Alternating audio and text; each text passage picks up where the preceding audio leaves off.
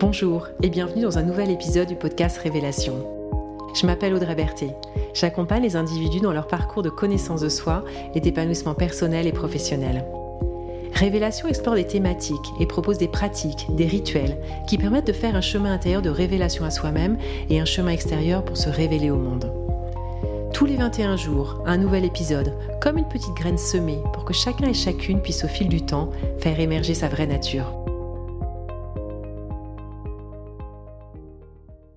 Aujourd'hui, j'ai envie d'aborder un sujet qui m'a personnellement beaucoup éclairé à propos de mon propre fonctionnement et celui des autres lorsque je l'ai découvert. C'était au cours de mon cursus de formation à la PNL et plus tard à travers la méditation de pleine conscience. Il s'agit des processus internes qui influencent nos comportements et plus particulièrement parmi ces processus, l'impact et le pouvoir de notre dialogue intérieur. Si l'on s'intéresse uniquement à ce qui se passe à l'extérieur, on pourrait décrire le processus de nos réactions comportementales comme suivant. Il se passe quelque chose, un événement, et ça déclenche une réaction comportementale chez soi. Prenons un exemple tout simple. Il se passe quelque chose, mon boss me confie une tâche importante et urgente qui n'était pas prévue. Résultat comportemental possible, je suis en panique, je perds mes moyens, je ne réussis plus à me concentrer sur ce que je faisais on peut avoir tendance à penser que nos comportements sont essentiellement liés à quelque chose d'extérieur à nous-mêmes, qui sont la conséquence de ce que quelqu'un nous a dit ou nous a fait. Typiquement dans cet exemple, on pourrait faire un raccourci et dire ⁇ Je suis mal, je suis en stress à cause de ce que vient de me confier mon boss ⁇ C'est en partie vrai, mais c'est seulement la partie visible de l'iceberg. La cause essentielle de nos comportements se trouve dans la partie cachée de l'iceberg, à savoir dans nos processus internes. Entre un événement extérieur et notre comportement, il se passe deux processus internes qui sont généralement inconscients et extrêmement rapides, à savoir des pensées et des émotions. Si l'on prend ces étapes au ralenti, voilà comment ça se déroule. Il se passe quelque chose, mon boss vient m'apporter un dossier en plus à gérer. Premier processus interne, je me dis quelque chose à propos de ce qu'il est en train de se passer. Par exemple, oh là là, mais je peux pas gérer ce truc-là en plus, j'ai pas le temps, c'est vraiment abusé de sa part de me filer ça. Deuxième processus interne, ça génère une ou plusieurs réactions émotionnelles. Par exemple, colère, stress, exaspération, inquiétude, etc. Ces réactions émotionnelles vont à leur tour provoquer une réaction comportementale. Par exemple, je perds mes moyens, je ne réussis plus à me concentrer, je le regarde avec un regard noir ou avec un air très agacé, si c'est une réaction du domaine du non-verbal, ou je lui réponds de manière brutale, si c'est une réaction verbale. Donc si je reprends les quatre phases, il se passe un événement extérieur, je me dis quelque chose à l'intérieur de moi à propos de ce qu'il est en train de se passer, c'est ce que l'on appelle notre dialogue intérieur, et c'est le premier processus interne. Ça provoque une réaction émotionnelle, c'est le deuxième processus interne, pratiquement simultanément, et ça me fait adopter un comportement spécifique. Finalement, ce n'est pas tant l'événement en lui-même qui me fait adopter un comportement, mais les histoires que je me raconte à propos de ce qui se passe, qui à leur tour vont déclencher une émotion qui va ensuite provoquer un comportement. On voit bien d'ailleurs que face à une même situation, les réactions comportementales des uns et des autres vont être différentes et c'est bien parce que chacun va le vivre différemment intérieurement. Alors revenons un peu sur cette histoire de dialogue intérieur. Nous passons notre temps à produire tout un tas de pensées, entre 30 000 et 60 000 par jour. C'est notre mode par défaut, même si on aimerait bien penser un peu moins parfois. Dans presque 80% du temps, nous ne sommes pas vraiment conscients de ce que l'on se raconte. On se raconte d'ailleurs aussi tout un tas de choses à propos de nous-mêmes, et bien souvent, le dialogue intérieur vis-à-vis de soi-même n'est pas très élogieux, voire très critique.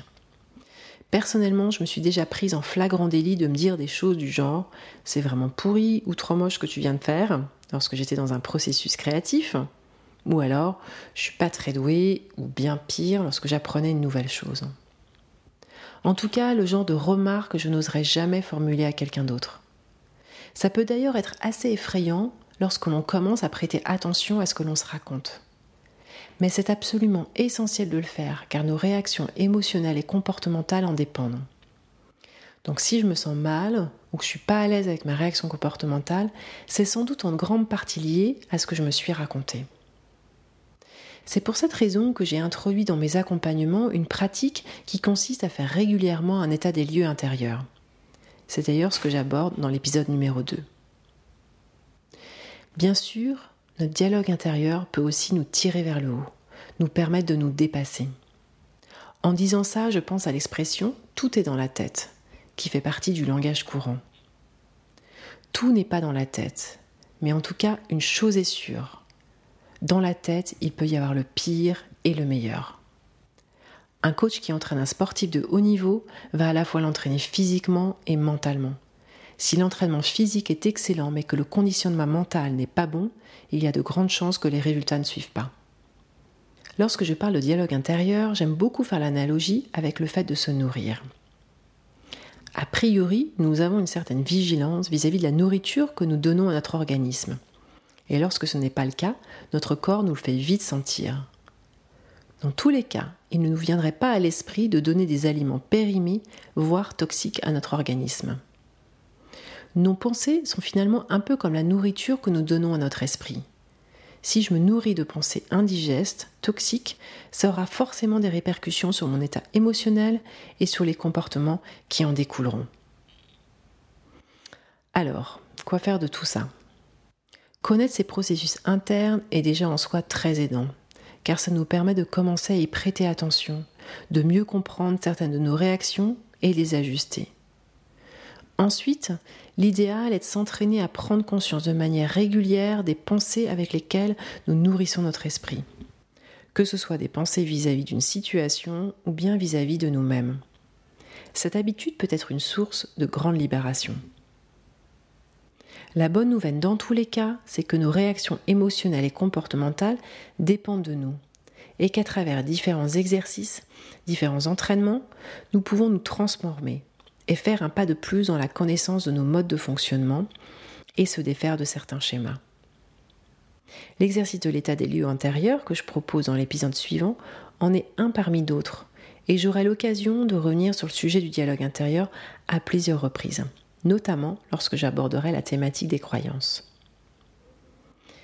D'ici là, je vous propose de commencer à vous amuser à prêter attention aux histoires que vous vous racontez, de vous prendre en flagrant délit de paroles toxiques que vous pourriez avoir vis-à-vis de vous-même, et de les regarder avec tendresse et surtout sans vous juger. Vous pouvez aussi commencer à les noter. Vous constaterez sans doute que votre dialogue intérieur n'est pas si varié que ça qu'il y a des phrases, des commentaires, des jugements qui reviennent souvent. Pour finir, je vous invite à écouter mon épisode sur l'état des lieux intérieurs, qui permet d'aller un cran plus loin en créant une nouvelle habitude. Vous écoutez le podcast Révélation, c'était l'épisode sur le pouvoir de notre dialogue intérieur. À très bientôt. Merci de votre écoute et de votre présence. Si ce podcast vous a inspiré, partagez-le autour de vous et abonnez-vous pour recevoir les prochains épisodes. Au plaisir de vous retrouver bientôt et je vous souhaite d'ici là de belles expérimentations et de belles révélations.